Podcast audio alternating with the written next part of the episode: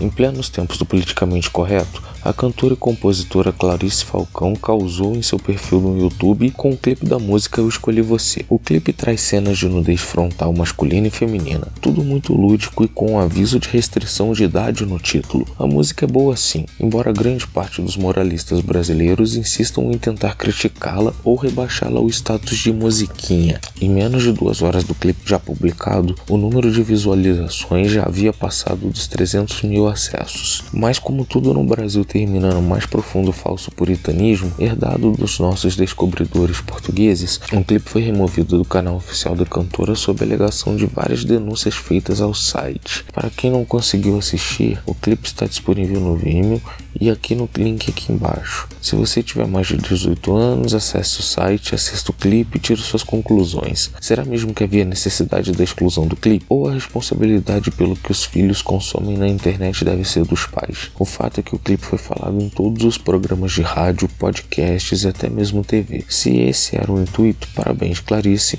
tudo deu certo.